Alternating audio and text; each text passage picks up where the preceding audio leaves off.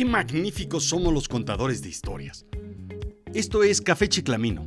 Absurdas reflexiones que tienes mientras esperas tu café en la fila de la cafetería de la Sirenita.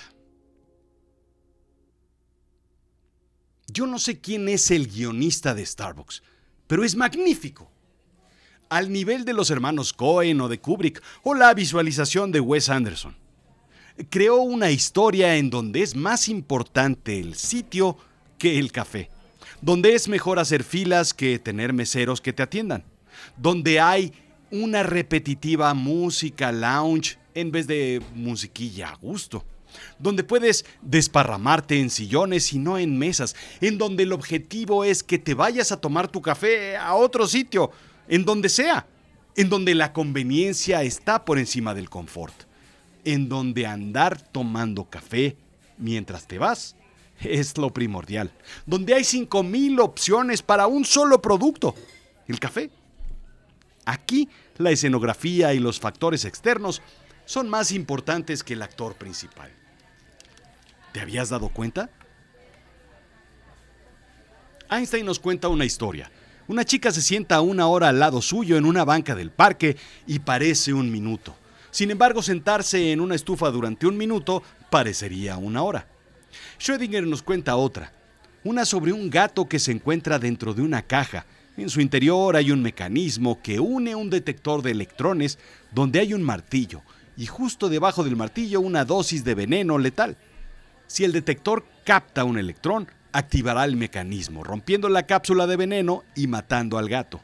El electrón puede al mismo tiempo actuar como una onda o como una partícula, siendo detectado o no por el mecanismo y matando y dejando vivo al gato al mismo tiempo.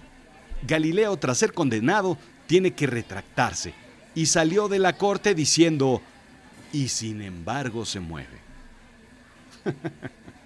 Ni Einstein se sentó con una guapa chica en el parque y mucho menos en una estufa. El sádico de Schrödinger no puso nunca en peligro un gato, y Galileo no dijo lo que nos dijeron que dijo en Cantinflas Show. Son historias, son narrativas. Sin embargo, entendemos la ciencia gracias a estas ilustrativas historias que crean en nuestra mente una escena recordable.